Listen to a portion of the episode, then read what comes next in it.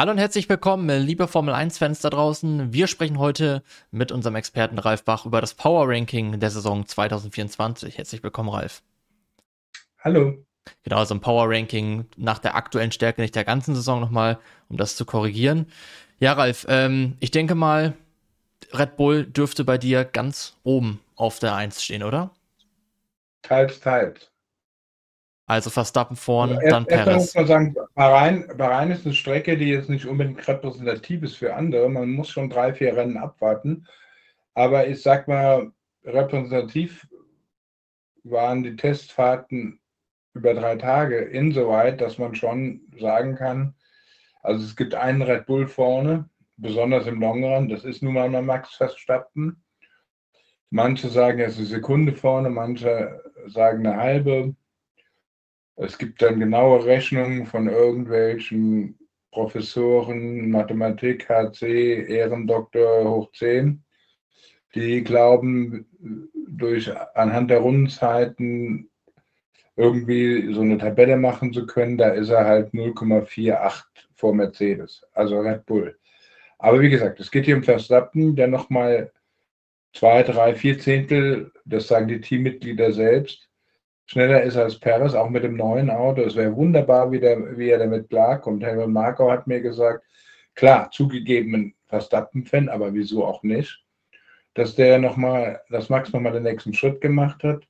Er hätte noch nie erlebt, wie er besonders im Longrun mit dem Auto spielt, wie er auf abbauende Reifen reagiert, auf Streckenveränderungen, wie er dann mit dem Auto umgeht, wie er Knöpfe verstellt. Das wäre Wahnsinn, sowas hätte er noch nicht erlebt. Und Max hat ja auch gesagt, ja, zwar ein bisschen tief, es war ein guter Tag oder es waren gute drei Tage. Also er hat die Latte sehr hochgelegt, was die ganze Saison betrifft. Meiner Meinung nach, wenn äh, nichts Außergewöhnliches passiert, wenn er gesund bleibt oder aus irgendwelchen Gründen nicht der Defektteufel, was ich nicht glaube, bei Red Bull nochmal einschlägt, wird ihm der vierte Titel in Folge nicht äh, zu nehmen sein. Die heutige Folge wird gesponsert von CyberGhost VPN. CyberGhost ist ein führender Anbieter in der Datenschutz- und Sicherheitsbranche mit über 38 Millionen Nutzern weltweit, der auf Trustpilot mit hervorragend bewertet wurde. CyberGhost VPN verbirgt deine IP-Adresse und verschlüsselt deine Internetverbindung, damit du online sicher bist. Mit einem einzigen Klick kannst du ganz einfach deinen virtuellen Standort ändern, damit du alle Formel 1-Rennen ab März problemlos auf ORF oder SRF im Free TV verfolgen kannst. Denn CyberGhost VPN ist die perfekte, kostengünstige Alternative zu teuren Streamingdiensten und Abonnements. Darüber hinaus kannst du ein CyberGhost VPN-Abonnement auf sieben Geräten gleichzeitig nutzen, sodass du die Rennen auch unterwegs genießen kannst. Alle unsere Zuschauer und Hörer erhalten 83% Rabatt auf das 2-Jahres-Abonnement und für weitere Monate gratis. Das heißt, du zahlst nur 2,03 Euro pro Monat. Klicke dafür einfach auf unseren Angebotslink in der Videobeschreibung. All das ist risikofrei, da du auch eine 45-Tage-Geld-Zurück-Garantie und 24-7 Zugang zum deutschsprachigen Kundensupport erhältst. Also schnall dich an und mach dich bereit für eine adrenalingeladene Fahrt. Mehr Infos findest du in der Beschreibung. In Bahrain ist er auch Favorit, auch wenn die Strecke, wie gesagt, äh, nicht unbedingt repräsentativ ist.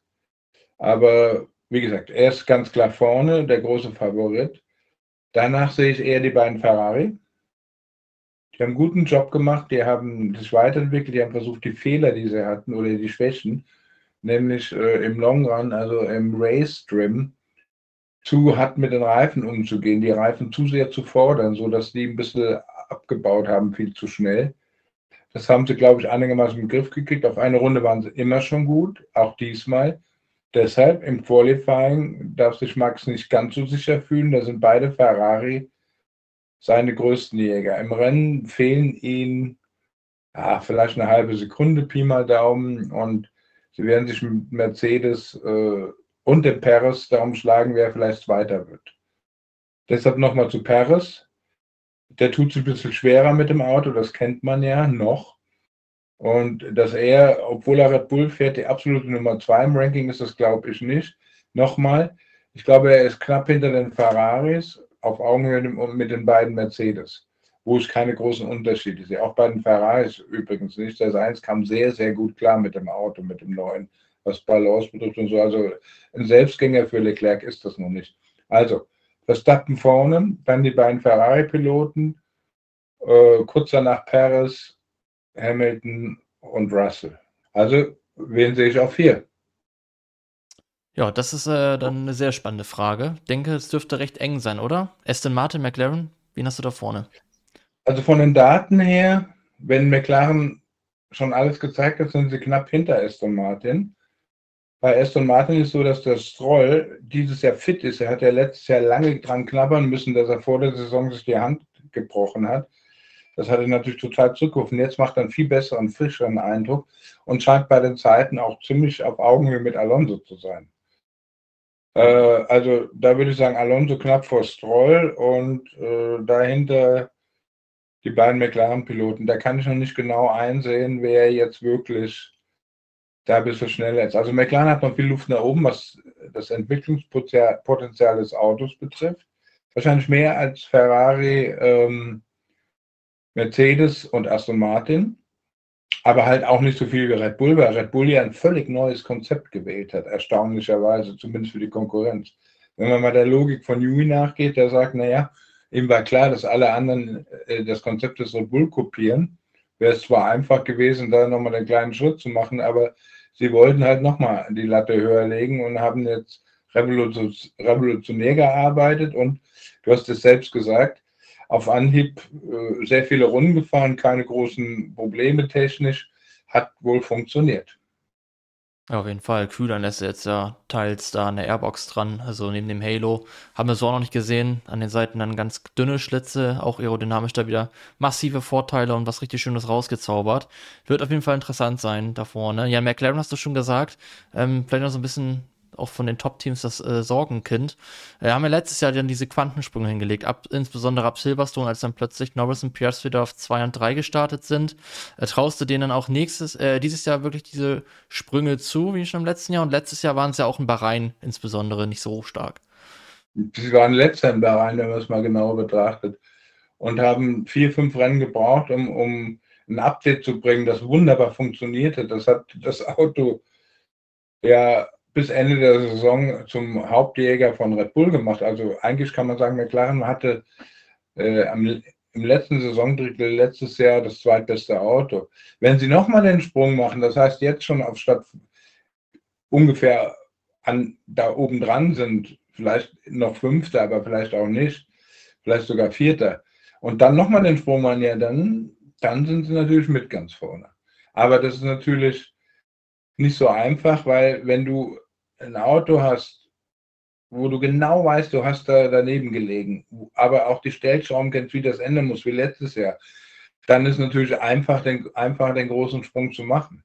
Wenn du jetzt aber ein Auto hast, das eigentlich ganz gut funktioniert, dann geht, dann drehst du das ja nicht um 180 Grad um, sondern dann entwickelst du das, was die ganz gute Basis, die du hast, ja konsequent weiter. Also die, diesen riesen Megasprung können sie gar nicht machen.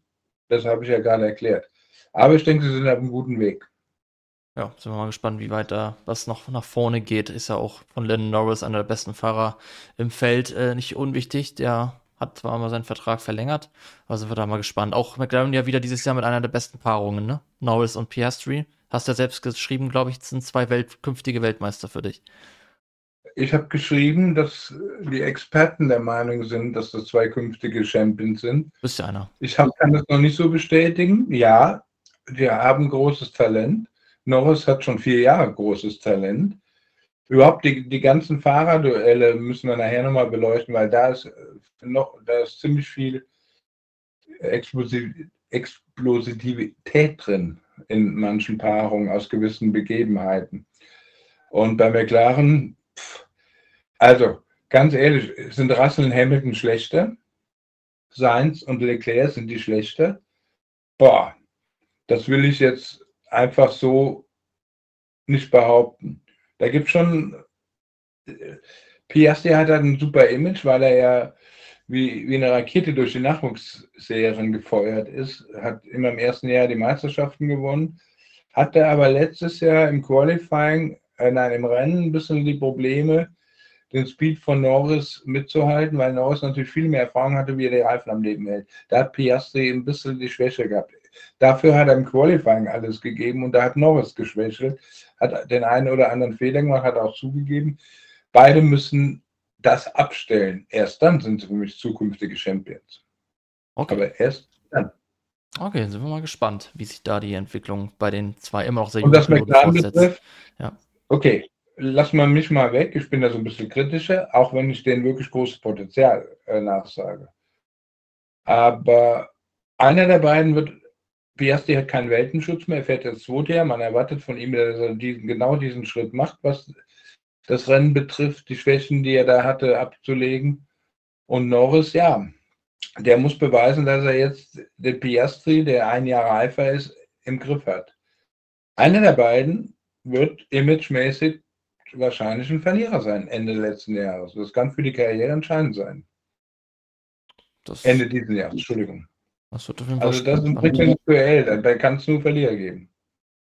Spannend ist auch das Teamduell bei deinem wahrscheinlich jetzt nächsten folgenden Team, oder? Dürften jetzt die Racing Bulls schon kommen? Ja, Nummer 6 ist für mich Racing Bull. Sie haben den Schritt gemacht, sie mussten den Schritt machen. Sie haben sich ja im letzten Saisondrittel schon modsmäßig gesteigert. Vom letzten Platz sind sie noch auf Konstrukteursplatz, ich glaube, 8 gefahren. Haben Williams gerade so verpasst.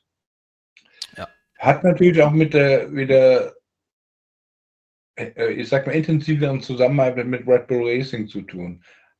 Sie, äh, Alpha Tauri, damals hießen sie noch so, sind so ein bisschen andere Wege gegangen. Jetzt nutzen sie natürlich viel mehr die Ressourcen, die aus England kommen. Alles, was vom Reglement erlaubt ist, äh, nutzen sie. Ob das Hinterachsenaufhängung oder sonst was. Nur die Aerodynamik, die müssen sie noch selbst machen. Aber ich meine, wenn andere Rennställe fähig sind, legal, ein Mercedes wie Racing Point vor drei Jahren oder Red Bull wie Aston Martin letztes Jahr zu kopieren, ja, dann dürfte der kleine Bruder ja auch nicht das Problem haben, so ein bisschen sich anzunähern. Ja, und das Teamduell. Äh, Was die beiden Fahrer betrifft, genau. äh, ist auch klar. Äh, nehmen wir mal an, Perez, dessen Vertrag jetzt ausläuft Ende dieses Jahres, der äh, wird nicht mehr bei Red Bull weiterfahren. Nehmen wir das mal an. Dann sind natürlich Ricciardo und Tsunoda, was die Historie betrifft, ja prädestiniert, äh, den Platz von Perez zu ersetzen. Weil natürlich schöpft Red Bull erstmal aus ihrem Nachwuchskader, ob da einer da ist, der das vielleicht die Aufgaben erfüllen kann, die man in, bei Red Bull Racing ihm stellt. Klar fahren die beiden da um möglicherweise den Platz neben Max Verstappen nächstes Jahr. Das auf jeden Fall. Das wird ein sehr interessantes so, Duell. Team Nummer, Nummer 7, das ist für mich Williams. Es könnte auch Alpine sein, aber Williams ist, glaube ich, schon Nummer 7. Das Auto war noch nicht so zuverlässig, aber ich vertraue darauf, dass, dass das Auto diese Zuverlässigkeit jetzt immer äh, mehr gewinnt. Und die Fahrer sind halt sehr zufrieden. Letztes Jahr war der Williams zum Beispiel sehr windabhängig oder streckenbedingungsabhängig und, und, plötzlich haben die Fahrer ein ganz neues Auto vor sich gehabt, wenn sie in eine Kurve eingelenkt haben oder gebremst haben. Das scheint jetzt besser zu sein, was sehr, sehr wichtig ist, was auch die Konstanz für die Piloten betrifft, besonders für Logan Sargent, der immer noch sehr jung ist im zweiten Jahr. Und ich glaube, Williams fängt so als siebtes Team an und hat äh, Potenzial nach oben. Ich finde auch den James Woods total einen der besten Teamchefs, der jetzt im zweiten Jahr bei Williams im Amt ist. Der ist sehr nüchtern, äh, sehr analytisch und, und er sagt auch, naja, eigentlich ist das Ziel, wenn es die große Regelrevolution 2.6 dass wir dann wieder richtig bei der Musik sind. Gar nicht so dieses Jahr. Dies, bis dahin will er diese konsequenten Schritte sehen, um sich und dem Team zu beweisen, dass das die Schritte sind, die man gehen muss. Also keine Panikaktionen oder einen Stein erstmal nach dem anderen umdrehen, sondern ganz konsequent den Weg weitergehen. Das finde ich auch vernünftig und das wird auch passieren. Und sie haben mit Alex Albon einen Fahrer, der mittlerweile durch seine Leistung bei Williams die letzten zwei Jahre bei den Exper sogenannten Experten im Ranking, aber auch bei mir jetzt, äh, sehr, sehr hoch anzusehen ist. Also ich würde mal sagen, er ist Top 5, 6 äh, von den besten Piloten, die im Moment in der Formel 1 fahren. Der natürlich er hat einen festen Vertrag bis Ende 25, das heißt, er wäre 26 frei, weil man ihn nicht aus dem Vertrag rauskauft mit viel Geld. Der ist natürlich auch ein Kandidat dann für Mercedes oder auch Red Bull. Ich weiß, dass Red Bull ihm jetzt schon eine Art Vorvertrag, Option angeboten hat, dass er, bevor er mit anderen Teams redet, erstmal mit ihnen redet, was seine Zukunft 2026 betrifft. Das war ein cleverer Schachzug, den gibt es, diesen, wie soll man sagen, diesen Optionsvertrag. Denkst du, er würde sich das nochmal antun, nachdem er ja eigentlich von Verstappen schon mal richtig verbraten wurde? Ja gut, das war 2019. Nein, das war auch in einer Zeit, wo Elben noch nicht so erfahren war. Und was heißt richtig verbraten? Klar, war Max viel schneller, aber er war, Elben war jetzt auch nicht im Abstand oder hatte auch nicht einen größeren Abstand zum Verstappen, wie es ein Perez hatte meistens. Er hätte sogar auch mal ein Rennen gewinnen können, wenn Hamilton nicht ein Monster mal bei einer Kollision abgeschossen hätte. Also so, das muss man jetzt nüchtern betrachten. Klar, er war weit weg, aber wer ist das nicht bei Red Bull im Moment? Also er ist auf jeden Fall logischerweise eine Alternative auch für Red Bull, auch für Mercedes und wer weiß für wen sonst noch. Wenn der so weiterfährt, dann ist der natürlich einer der begehrtesten Piloten auf dem Fahrermarkt. Logisch. Auch für Audi zum Beispiel äh, 26. Ja, so wie du den Alben gerade gelobt hast, dürfte auch klar sein, dass er das Team interne Duell gegen Sargent gewinnen sollte, aber dafür müsste man ja auch keinen. Nee, das ist nicht klar, weil vor der Saison ist nur klar, dass Verstappen für mich Weltmeister wird. Entschuldigung für den Zynismus, sondern der Sargent muss, sagen wir mal so, es wäre eine Überraschung, wenn Sargent mithalten kann, aber die Aufgabe von Sargent ist eins, sich zu steigern, weniger Fehler zu machen und einfach dem Team beweisen, dass sie keinen Fehler machen würden, ihn auch nächstes Jahr nochmal zu verpflichten, weil er fährt auch um seinen Job, das ist klar. Ich glaube, er muss Elben gar nicht schlagen. Er muss nur weniger Fehler machen und so nah wie möglich an ihm dran sind. Das, das wird fast schon reichen. Ja, bei dem aktuellen Status von Elben kann man das auf jeden Fall nur so unterstreichen. Ja, dann haben wir noch die drei unbegehrten Plätze 8, 9 und 10. Ich würde sagen, wir fangen natürlich dann mal mit der 8 an. Ich glaube, Alpine hat nicht alles gezeigt bei den Tests. Das ist das Team, das mit dem meisten Sprit überhaupt gefahren ist. Trotzdem waren die Tests nicht gut. Die sind einfach zu langsam. Äh, und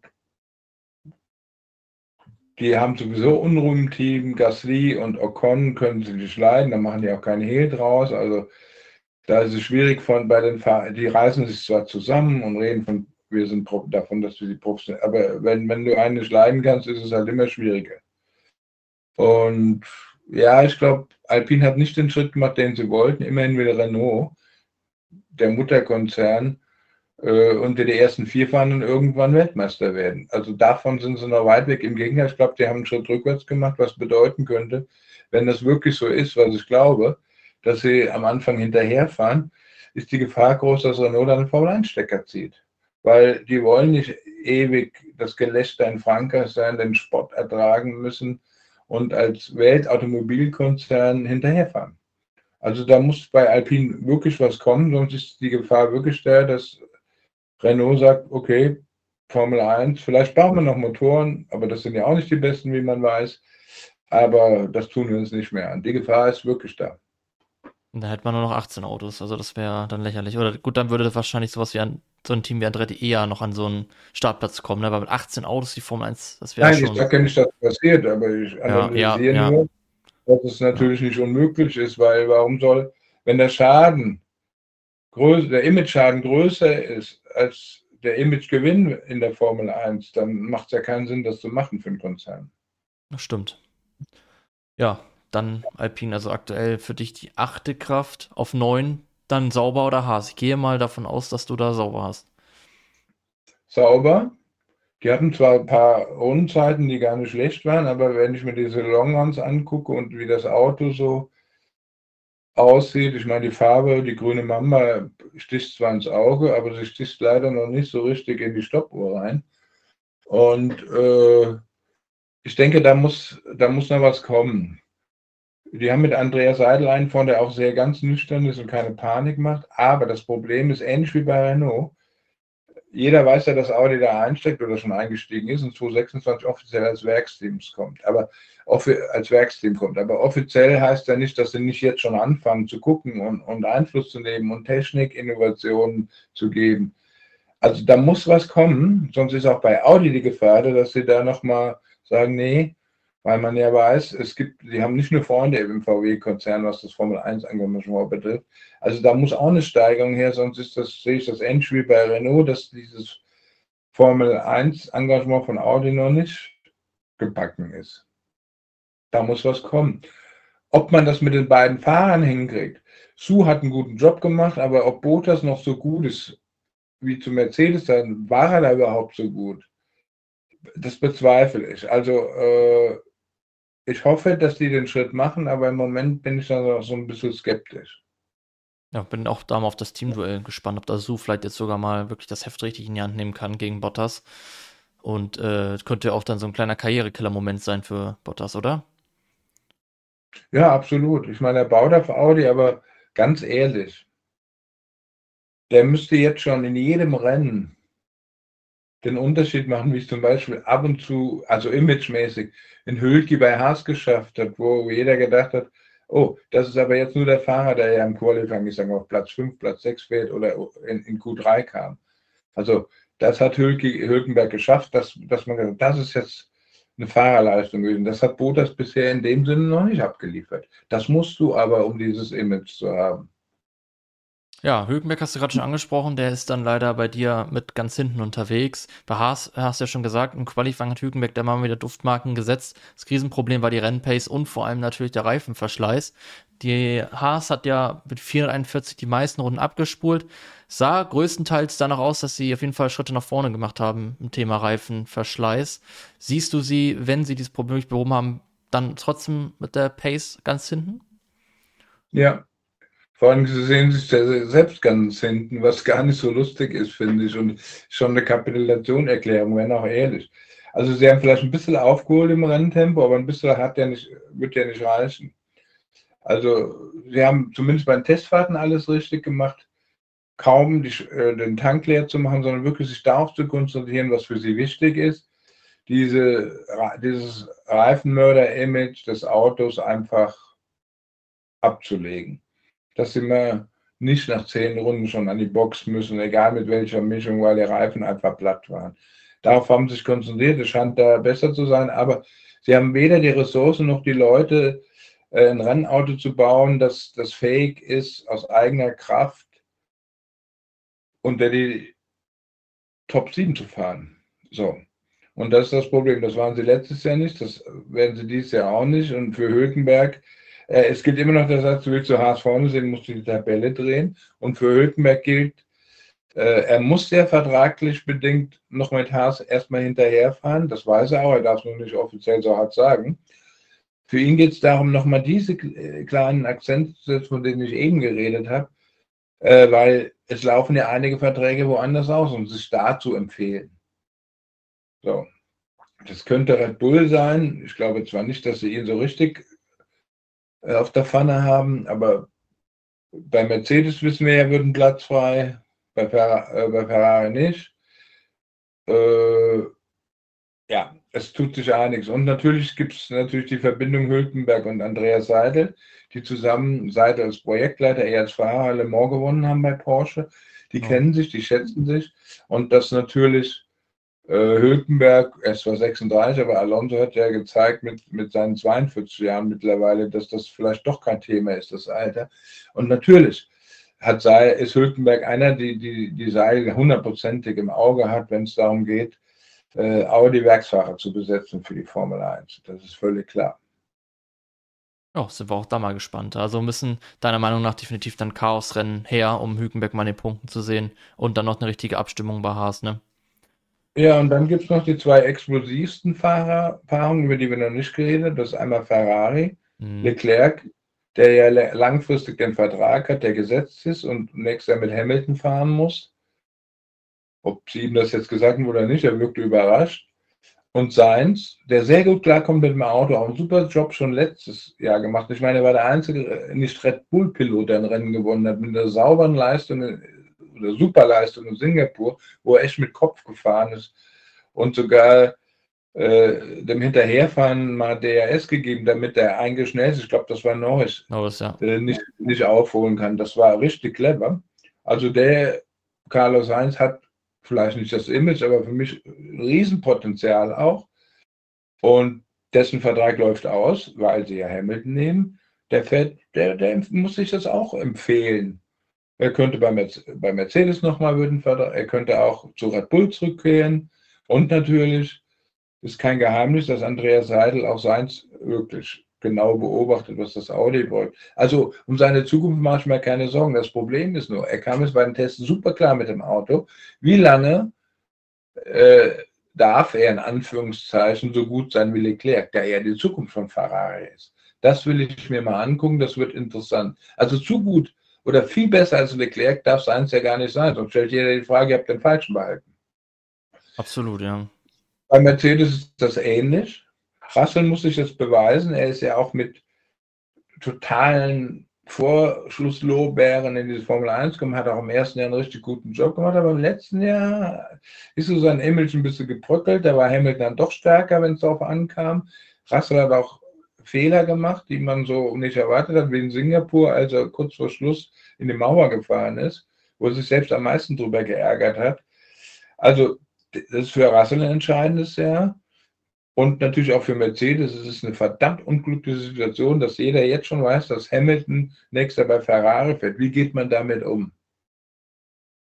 Irgendwann gibt es einen Entwicklungsstand beim neuen Auto, wo man natürlich Hamilton nicht mehr die Sachen sagen will, die man dem Russell sagt, der ja da bleibt. So, also Russell muss besser sein. Wenn Russell aber besser ist, dann fragt sich auch Ferrari, ist Hamilton vielleicht, wir schmeißen 100 Millionen in den Hintern und vielleicht ist er doch nicht so gut.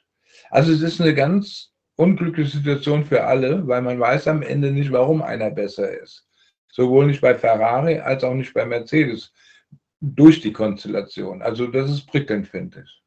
Ah, definitiv. Und dann ist ja auch noch die Thematik mit Alonso, der sich ja auch äh, nicht abgeneigt gegenüber einem Red Bull oder Mercedes-Cockpit zeigt. Wenn Aston Martin mal strauchelt, ist da natürlich vielleicht auch ein Türchen offen. Also es ist äh, wirklich ein Ja, jeder... wobei er hat halt, er ist einer der besten Fahrer aller Zeiten. Ganz sicher sportlich steht er über allem, aber er hat so ein bisschen das Image, dass er doch ein arger Politiker ist und, und sich mit jedem Team früher oder später mal angelegt hat weil er seine eigenen Interessen zu sehr wahren wollte. Was sein gutes Recht ist, aber das Image hat er halt. Das fing zu sieben bei McLaren an. Dann mit Honda hat er immer Probleme gehabt, weil er zu ehrlich war, was die Leistung des Motors betrifft. Äh, und, und, und bei Renault hat er natürlich äh, am, am Ende auch keine Freunde gemacht, weil er offiziell geendet ist hier vorbei, als Fester zu Aston Martin geht. Sagen wir mal so, es wäre jetzt, wenn er noch weiterfahren will, er wird dann weiterfahren, wenn es für ihn Sinn macht. Dass er wirklich ein Team hat, das jetzt so gut ist wie Aston Martin, wo er nochmal Rennen gewinnen kann, vielleicht sogar mehr. Das ist, glaube ich, das. Er wird nicht mehr zu Alpine oder ich sag mal Williams gehen.